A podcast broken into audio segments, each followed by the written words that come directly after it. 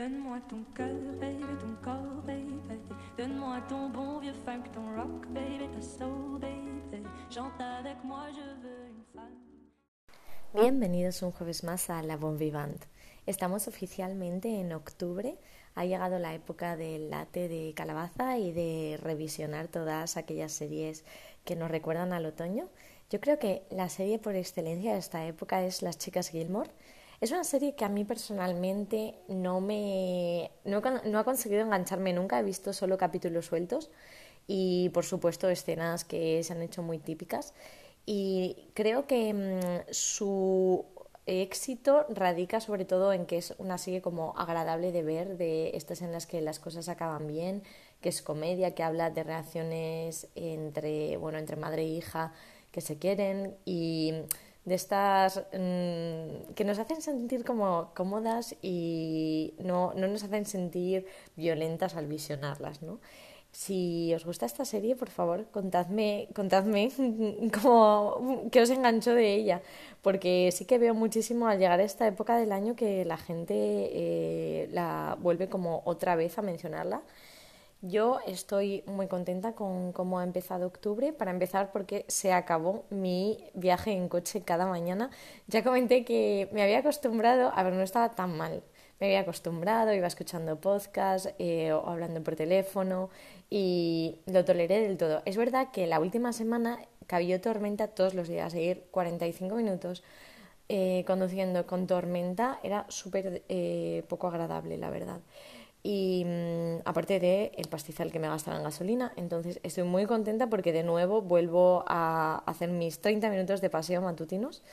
Sigue lloviendo, o sea, ahora me mojo, pero eh, desde luego que me parece, es que me gusta muchísimo más ir andando por la mañana, la verdad. Así que eso bien. Eh, la única pena es que donde estaba trabajando me encantaba, pero así es la vida, hay que avanzar, no voy a, ponerme triste y donde esté ahora, pues bueno, también estoy a gusto. Lo importante es eh, tener trabajo y bueno, sé que soy una afortunada en ese aspecto, así que no me quiero quejar en exceso. Además, por otro lado, eh, estoy un poco adaptándome al cambio de, de, temporada todavía, porque este fin de semana, por ejemplo, vuelvo a casa de mis padres y ahí está haciendo calor y me voy a hacer, eh, vamos, la maleta llevará todavía eh, vestidos largos de verano, pero sin embargo aquí estoy con un tiempo súper otoñal y la semana que viene me voy de viaje a una zona de llevar abrigo plumas, ya invierno centroeuropeo, entonces estoy un poco que soy incapaz de cambiar el vestidor del todo de estación pero no es por mi culpa, es porque realmente hasta que no pasen un par de semanas no me puedo tener a un tiempo porque por viajes y eso voy a estar un poco entre un sitio y otro.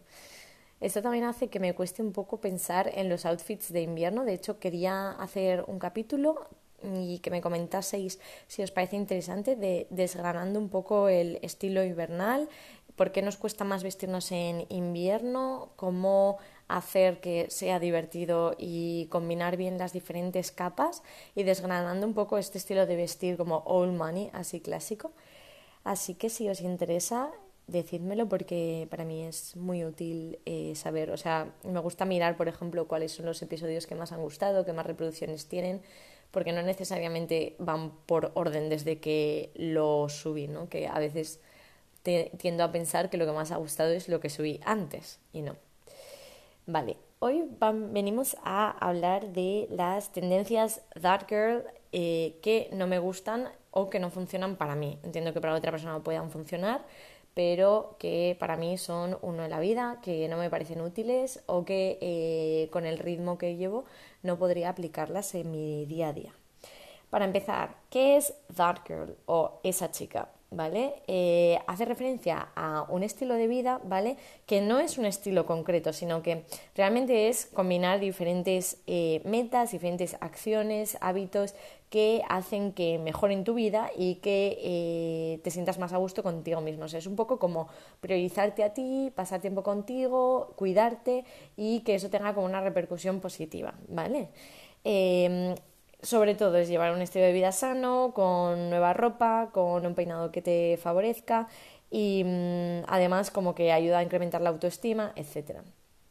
Es una tendencia que por un lado eh, tiene como muchísimos adeptos, porque obviamente eh, los, el objetivo es sentirte mejor, eh, cuidarte a ti, etcétera, pero que a la vez ha recibido muchísimas críticas porque tiene una parte muy real del tiempo que contamos para hacer eso. O sea, mm, a veces ves los vídeos Dark Girl y parece que esas personas no hacen nada más en su día aparte de rutina de self-care, ¿no? Y eso eh, obviamente, pues eh, yo aplaudo a todo el mundo que se pueda dedicar únicamente a eso, me encanta y no es una crítica. Mm, entiendo que es algo aspiracional, pero realmente para mí no va a ser una realidad, la verdad, ni espero que lo sea, al menos hasta el día que me jubile, o sea, mínimo me quedan pues 40 años, porque yo espero trabajar hasta los 70 a día de hoy prácticamente.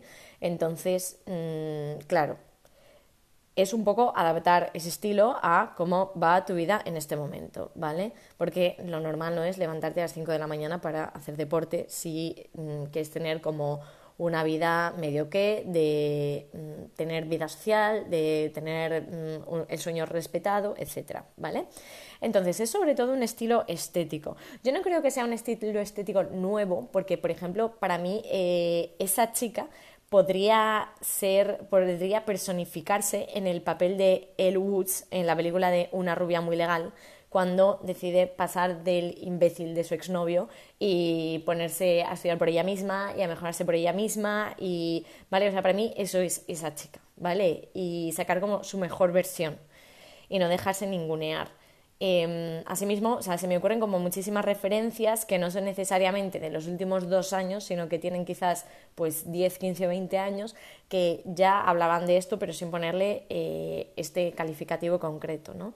Entonces, em, la mayor parte de las cosas eh, que dicen, o sea, que ayudan a ser esa chica, se resumen en una que es romantizar nuestra vida y cada momento del día.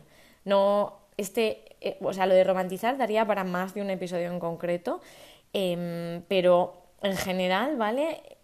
Para romantizar es cuidar nuestra apariencia, aunque estemos solas, eh, aunque nadie nos vaya a ver ese día. También cada pequeña cosa que hagamos, intentar que sea como un momento bonito, es decir, si te vas a tomar un café con leche, pues puedes hacerlo en el típico vaso que nos daban con los botes de Nutella de pequeños o puedes hacerlo en una taza que te compraste en París o que te regalaron de bueno, de la tienda de cerámica de tu pueblo, que es ideal, y un poco como ser cuidadosa en esa parte, ¿vale? Eh, y hacer eso mientras tienes una vela encendida. O sea, son como pequeños cambios que hacen que en general como que tú te sientas más a gusto porque lo que ves a tu alrededor es más bonito. Hay gente que no se verá afectada por eh, todo esto. Yo creo que es difícil porque, claro, a mí eso no me pasa. O sea, yo, como ya me venís conociendo, yo soy una persona que eh, está en un sitio bien bonito y que huele bien y es que es como, ay, por favor, qué gusto. Ahora, por ejemplo, eh, cuando estoy trabajando tengo mi propio espacio, lo que es ideal porque estoy en una sala en la que solo estoy yo con mi ordenador y la gente viene a donde mí. Pero realmente no hay nadie a mi alrededor al que pueda molestar. Entonces, para mí, estar ahí y eso que como no es 100% mi espacio, porque solo estoy ahí durante una etapa, no puedo decorarlo a mi gusto, porque si no ya estaría como lleno de cuadros que me gustan, em, como todo súper bien ordenado, etc.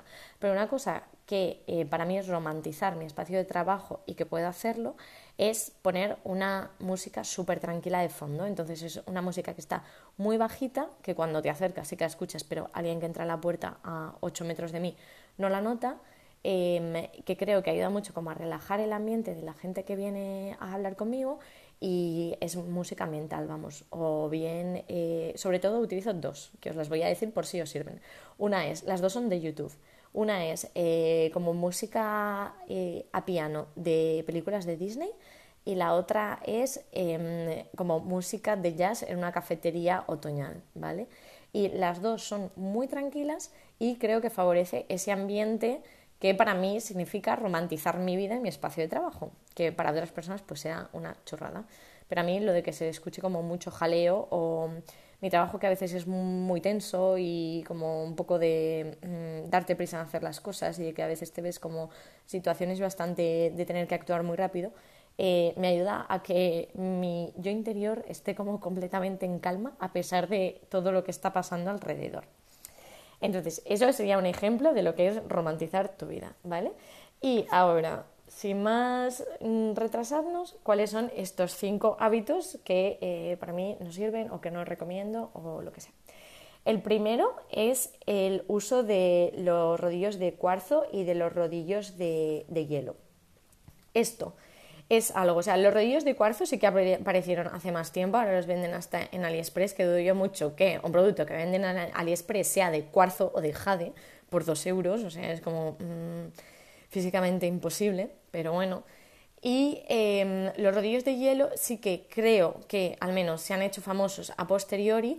Hay una influencer americana súper conocida que además tiene un podcast también y una cuenta de Instagram eh, que también es como muy eh, esa chica que los vende y que son mm, yo creo que la marca más famosa ahora mismo, ¿vale? Y a mí no es que no me funcionen, es que lo veo una estupidez habiendo otros productos en el mercado. ¿Por qué? porque eh, no tiene evidencia científica de que eso ayude a mejorar nada. Es verdad que el masaje facial per se sí que tiene evidencia mm, científica, pero haciendo el masaje 30 minutos mínimo de manera diaria y siendo constante. En el momento en el que dejas de hacer el masaje, ese efecto desaparece. Y no creo que prácticamente nadie en mm, una vida occidental mm, normal tenga 30 minutos o le dedique 30 minutos todos los días a darse el masaje. Entonces, Habiendo otros productos que sí que tienen evidencia, como pueden ser máscaras de LED, como pueden ser eh, radiofrecuencia, como pueden ser los dispositivos de microcorrientes, que lo mismo es un mercado que está súper en auge, que el, principal problema yo creo que es eh, que es muy difícil hacer dispositivos que sean claramente efectivos a un precio asequible porque realmente eran dispositivos que en un primer momento se diseñaron para centros de medicina estética y que ahora obviamente mm, quieren adaptarlo y que eso llegue a las casas de todo el mundo. Y claro, hacer algo útil a menos de lo que cuesta el tripolar pues es complicado. Y la gente no se quiere gastar lo que cuesta el tripolar porque aparte Claro, no es que tú vayas a un centro y ya tengas como toda la experiencia sensorial de es una tarde en la que estoy conmigo misma, voy ahí, me dan la radiofrecuencia, mm, salgo de ahí y me siento bella, sino que es algo que tú tienes que poner el esfuerzo de hacer diariamente en tu casa a ti misma. Entonces, mm, yo creo que ahí hay una clara limitación. Pero bueno, existiendo dispositivos que sí que son útiles, es que ¿por qué? ¿Por qué nos vamos a gastar el dinero y nuestro tiempo en darnos con un rodillo de cuarzo o darnos con el ice roller, que como mucho tiene un efecto descongestionante, que realmente es que, a no ser que tengas un día concreto en el que, eh, por lo que sea, quieres ir a un evento más especial y entonces te lo quieras hacer como justo antes del evento, yo no veo cuál es la utilidad de ese producto. Entonces, eso para mí es un no es un no y no entiendo cómo pueden seguir siendo como mm, tan, tan famosos este tipo de... O sea, cómo pueden seguir teniendo su público si está demostrado que no hacen nada. Vale, en segundo lugar es el estilo deportivo. Eh, los vídeos estos de That Girl, o sea, yo creo que en general el estilo, y lo vi hace poco en un vídeo que mm, no era mío, era de una chica que se llama Evelyn, Em, que hablaba de cómo el estilo en las, bueno, en las series y lo que lleva la gente de a pie ha evolucionado desde el estilo que veíamos en Gossip Girl, por ejemplo, que obviamente pues eh, fue una era y todo el mundo, eh, entre comillas, obviamente porque no vivimos en el Upper East Side, ni tenemos a Dorota, ni nada de eso, pero intentábamos adaptarlo a nuestro día a día y a un estilo como muchísimo más recargado, barroco, con estampados, con mezcla de estampados, con muchísimos accesorios, em, además mucha pedrería, brillos, etcétera, ha ido evolucionando y el estilo que impera hoy en día pues es como mucho más eh, minimalista, es una mezcla ahí un poco de los 90 con mm, cosas de los 2000, eh, sobre todo tonos neutros, negros, grises, marrones. Y ahí claro también tiene mucho peso eh, las influencers nórdicas que ahora mismo visten como todas iguales y hay como un ejército ahí de gente que, que viste muy del estilo yo a nivel patrio, que realmente no es patrio, pero bueno, eh, vuelvo a nombrarla porque me encanta, Emitaz, que realmente ya es medio sueca, medio ceilandesa, pero yo creo que es ceilandesa. Espero no haberme equivocado. Bueno, creo sí, diría que 100% es medio, medio sueca, medio ceilandesa. Y, mm, y claro, este estilo ha ido evolucionando, pero ahora ya no me parece que el estilo sea minimalista, mm, vaqueros y camisa o vaqueros y americana oversize, que a mí ese estilo me gusta, de verdad. Adaptado, pero me gusta. Creo que es un estilo como muchísimo más deportivo de lo que comentábamos en otro episodio de ir con ropa deportiva a la calle, que yo soy la primera que a veces también porque ahora vivo en un sitio en el que llueve, entonces tengo que tener cuidado con qué me pongo y sobre todo en los pies, entonces tiro de deportivas que no calan, pero me parece que mmm, demasiado, o sea, demasiado no arreglarse, demasiado chandalismo en, el estilo de esa chica, ¿vale?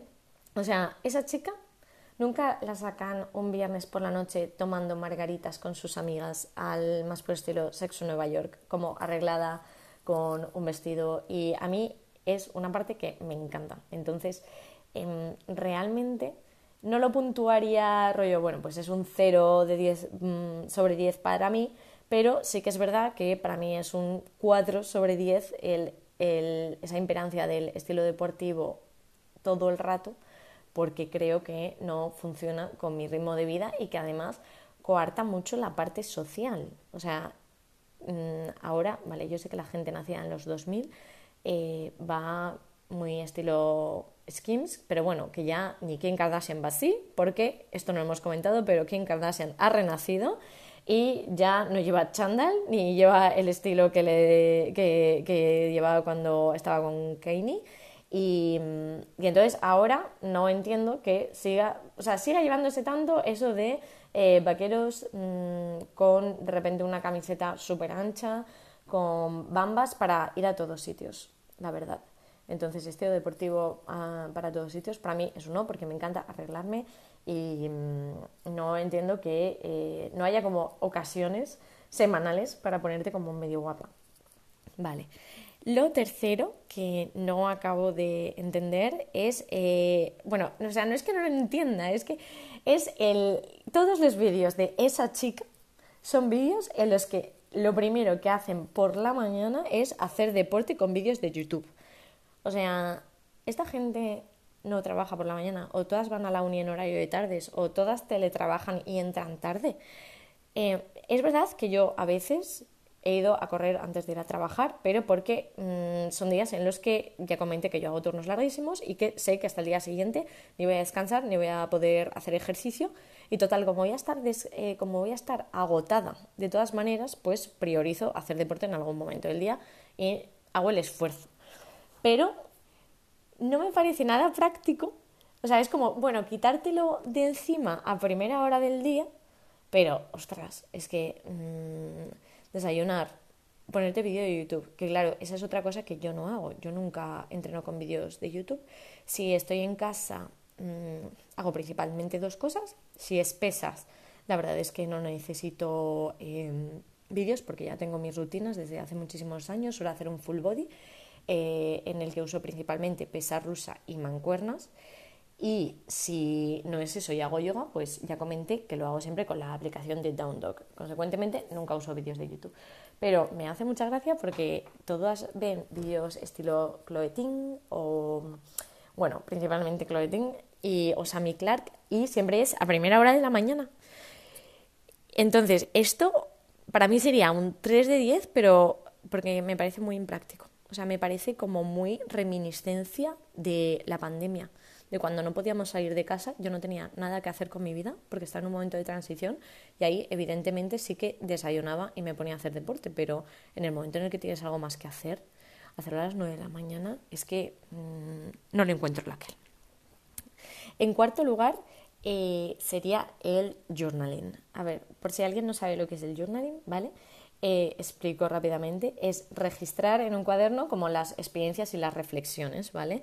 Eh, hay varios tipos de cuaderno. Por un lado, sería el, o sea, el más famoso o con el que empezó toda esta tendencia fue eh, un journal que salió que era como el journal de los cinco minutos, ¿vale? Que mm, la técnica que aplicaba era destinar cinco minutos por la mañana a escribir porque te sentías agradecido, practicar la gratitud y todo esto, que también está como muy ahora en boca de todo el mundo, y por la noche escribir tres cosas buenas que te habían pasado ese día. Em, eso, por un lado, ese es un, como un libro cerrado que, que, te lo dice por la mañana y por la noche, aunque bueno, realmente tú lo podrías hacer en un cuaderno en blanco porque mm, tampoco es que pase nada. Em, y por otro lado está el bullet journal, que sería más parecido a una especie de agenda con una parte muchísimo más creativa. Eh, puedes hacerlo tanto en un cuaderno normal como coger eh, eh, mm, agendas en Moleskine o en otras marcas que ya están como medio preparadas porque llevan los puntitos y mm, realmente lo puedes organizar como quieras. O sea, una manera mm, más agendizada, digamos, mensual, sería pues eh, poner una hoja en plan agosto y ponerlo todo divino, con un dibujo de la playita y tal. Luego primero a mes vista y luego eh, pues cosas que hacer en agosto, eh, cosas por las que me siento agradecida en agosto. O una parte como muchísimo más de experiencias a modo diario, etcétera, que sería em, pues poner listas de em, qué me ha hecho feliz en agosto, qué libros me he leído en agosto, películas he visto en agosto, qué ideas se me han ocurrido por primera vez en mi vida en agosto y un poco así. A mí esto me parece, o sea, no, me parece como sobrepensar absolutamente todo lo que nos está pasando. Es que no es, no voy a decir no tengo tiempo porque esto sí que tendría tiempo de hacerlo, eh, yo intenté hacer bullet journal y me di cuenta de que para mí no era práctico, aparte de que no me gustaba cómo me quedaba, entonces claro, no es lógico hacerte una agenda como súper mona pensando que te va a quedar ideal y que luego eso sea una cagarruta que no quieres utilizar porque mm, te gusta más la agenda básica del Stradivarius. Entonces, em, realmente sí que me, me parece mucho como darle vueltas a todo, aparte de que no sé en qué momento vas a ver eso. O sea, por ejemplo, la lista de libros me parece útil. Mm, mi madre hace una lista de libros anuales, pero porque puntúa, o sea, porque lee mucho, porque lee en ebook y no se acuerda, porque como no los ve en papel, pues no se acuerda de todo lo que ha leído y pone como notas del 1 al 10 de lo que se ha leído y eso lo tienen como en un documento de Word en plan libros 2020, libros 2019. Eso me parece interesante. Pero apuntarlo todo, mm, más allá de que pueda tener la utilidad a modo de diario, no se la encuentro y tampoco el diario para mí tiene como mucha utilidad. En cuanto a hábitos, ya he comentado en otras temporadas que yo utilizo eh, agenda y luego la aplicación del móvil. Eh, sé que mucha gente se maneja con Notion, de hecho cuando lo pregunté en Instagram muchas me contestasteis que usabais Notion, eh, pero yo la verdad es que no le acabo de encontrar el, el aquel a Notion. Y mm, es verdad que entiendo que sobre todo la utilidad es tenerlo todo en el mismo sitio. Es decir, si yo hago una lista de la compra, la hago en notas del móvil. Si hago una lista de tareas a las que tengo que poner un check, la hago en mi aplicación del móvil. Si son todas las cosas que tengo que hacer en la semana, qué días trabajo, qué días lo hago en una agenda. Entonces entiendo que la principal utilidad es tenerlo todo como en un mismo espacio. Claro, yo no he encontrado aún el mecanismo de tenerlo todo en el mismo espacio, pero tampoco sé si me serviría, porque yo no voy a todos sitios con mi agenda. Entonces, si bien encontrase un cuaderno en el que ponerlo todo, mm, no me voy a tomar una caña con el cuaderno. Entonces, realmente hablas con los amigos y lo que más te apetece es, o sea, o lo que más práctico es en ese momento, si te dicen, eh, oye, ¿te vienes a cenar tal día? Sacar el móvil y ver si ese día tienes algo que creo que al final es como la principal utilidad de, tener las aplicaciones del móvil, ¿no? En cuanto a agradecimientos, mm, yo no hago nada. Me parece, obviamente, una idea súper positiva y creo que hay momentos de la vida en los que puede ser más útil porque realmente, mm, si no le ves nada bueno a tu vida en ese momento, porque estás en una fase de mierda, pues eh, que al final del día hagas como un esfuerzo reflexivo de, venga, no voy a dormir hasta que no encuentre tres cosas buenas que me han pasado hoy. Em, obviamente eso es bien, pero yo la verdad es que no lo hago. Entonces, esto lo puntuaría con un 2 sobre 10 por impráctico, pero porque mm, por mi forma de ser yo soy muy pragmática y no, no, no le encuentro la practicidad, la verdad. Vale. La quinta sería mantener un horario de sueño estricto. A ver, esto no es algo que me parezca mal, esto a mí me encantaría, aspiro a hacerlo algún día en el que mis horarios de trabajo sean completamente normales, que eh, mínimo no va a pasar en los siguientes dos años y de hecho luego podría pasar si yo quisiera, pero creo que lo voy a alargar y no pasará hasta que mm, pues mi vida cambie y tenga hijos y entonces quizás tampoco pueda hacerlo porque tenga hijos. Pero mm, creo que para eh, personas que están en sus 20 o incluso en sus 30 es un poco difícil hacerlo. O sea, creo que em, a no ser que tu vida social sea muy reducida o las personas con las que socialices eh, no hagan planes, es que ni siquiera de cenar, porque es que en España, o sea, o a, no ser que no vivas en España, eh, tengas un círculo social muy reducido o un círculo social eh, de personas que a la hora de, a las 10 de la noche, mm, tienen que encargarse de otras tareas, me parece francamente complicado adaptar tu rutina a tener el mismo horario de sueño estricto diariamente.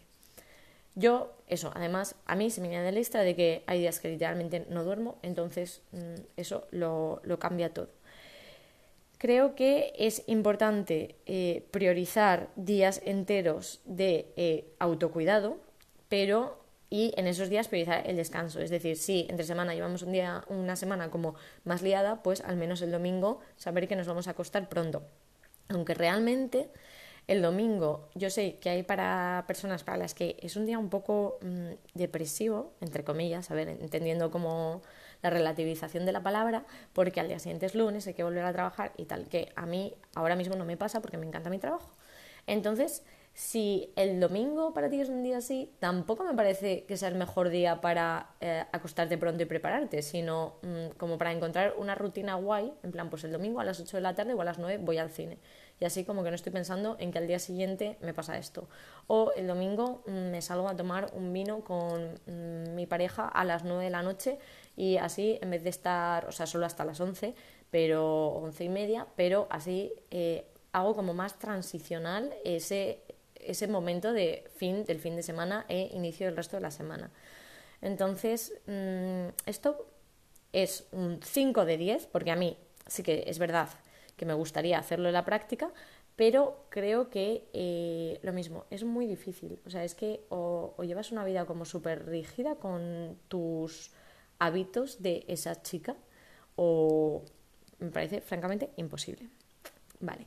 Y después, por eh, último lugar es el estilo minimalista, en cuanto a decoración sobre todo. O sea, todas las casas de esa chica son casas como blancas de Ikea, con mesas de salón o mesas típica mesa mm, que las personas que comen en la cama se acercan en la cama de, de metacrilato eh, o acrílicas, vamos, de estas transparentes. Y mm, la típica cómoda de Ikea, que no sé cómo se llama, pero bueno, que seguro que sabéis cuál es, de cuatro cajones blancos. Em, los espejos redondos como con mimbre. Bueno, que son todas del estilo y a mí es un estilo que no me gusta para nada. O sea, es que para nada me parece que eh, es normal que haya una fase vital en la que probablemente vivamos en una casa de ese estilo, sobre todo si somos jóvenes y pasamos de vivir en casa de nuestros padres a vivir en un piso de alquiler, porque si bien el piso está decorado, muy probablemente esté decorado con eh, muebles medio baratos. Y ahora mismo en España, muebles baratos, mm, todo el mundo lo asocia a ir a comprar a IKEA. Y si es un piso de alquiler que no está decorado, pues seguramente nosotros veamos en ese momento de alquiler por algo y no queramos comprarnos mm, un sofá de eh, Roche Bobois o un sofá mm, de diseño. Entonces, como no vamos a querer invertir en ese tipo de muebles, acabaremos también tirando al final por IKEA. Esto, a ver, yo creo, yo ahora vivo de alquiler, es verdad que mm, baño, cocina y dormitorio a mí me encantan, el de mi piso de alquiler es que me parecen preciosos, también a mí no me importaba gastarme como, o sea, mi piso eh, está ya amueblado, pero no me importaba gastarme un poco más de dinero en decorarlo un pelín y tenerlo a mi gusto porque lo necesitaba y porque además voy a vivir en este piso en principio cuatro años. El salón cambiaría alguna cosa, pero aún así me, también me parece precioso.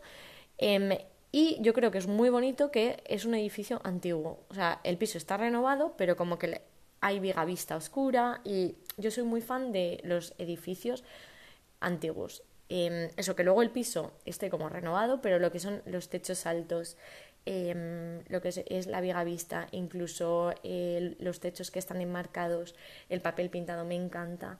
Entonces, para mí, el estilo básico IKEA es que me parece como muy, muy poco personal. O sea, no le encuentro como el punto estético. Incluso el estilo nórdico, o sea, hay casas de estilo nórdico que a mí me pirran porque son preciosas, pero cómo lo hemos adaptado en España generalmente el estilo nórdico, me parece como, es que no lo hemos adaptado, en mi opinión, ni siquiera de una manera minimal, sino de una manera impersonal. Y es algo que no me gusta mucho, la verdad. También de este tipo de casas hay otra cosa que eh, para mí son uno, que son las plantas. O sea, yo aquí tengo una planta porque cuando me mudé ya estaba. La verdad es que la planta es una superviviente porque yo me he pasado meses sin regarla porque se me ha olvidado y ahí sigue. Y entonces ahora la intento cuidar bien porque ella mm, me ha demostrado que se merece vivir, porque es que mm, la he tratado fatal sin quererlo y ahí sigue. Entonces ya es como, jolín, mm, te lo mereces, te voy a ayudar. Pero si no, eh, para mí las plantas del interior, como que no me gusta nada que haya tierra mojada dentro de mi casa, la verdad. Entonces, eh, el interior no tal.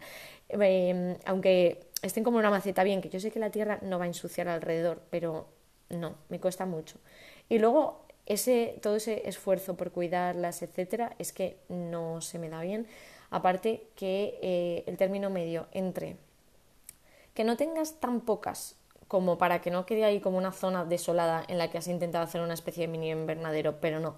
Y que te pases rollo, mm, esto no es Jumanji, me parece como un poco difícil de encontrar ese término medio. Creo que era una tendencia de decoración que en los 70, 60 se llevaba bastante. Os subiré alguna foto en Instagram. Eh, sobre todo como los típicos baños preciosos de los 70, en plan como llenos de plantas. Pero claro, o tienes eh, unas estancias en casa muy, muy grandes y sobre todo como tiempo para tenerlo muy bonito, o mm, no, o sea, no. Entonces, para mí eh, esto sería un 3 sobre 10, porque es que no, es que no me gustan los muebles de Ikea. O sea, claro, también, a ver, digo los muebles de Ikea, los muebles de Ikea, el modelo básico, que es el que generalmente contamos en que hay muebles preciosos, pero claro, ya no cuentan con el beneplácito de la pasta. Porque mm, si, o sea, para comprar un mueble de IKEA que cuesta lo mismo que los que venden en una firma, pues te vas a ir a de la firma. Así que eso. Era todo lo que quería comentar hoy. Quiero que me deis feedback en Instagram.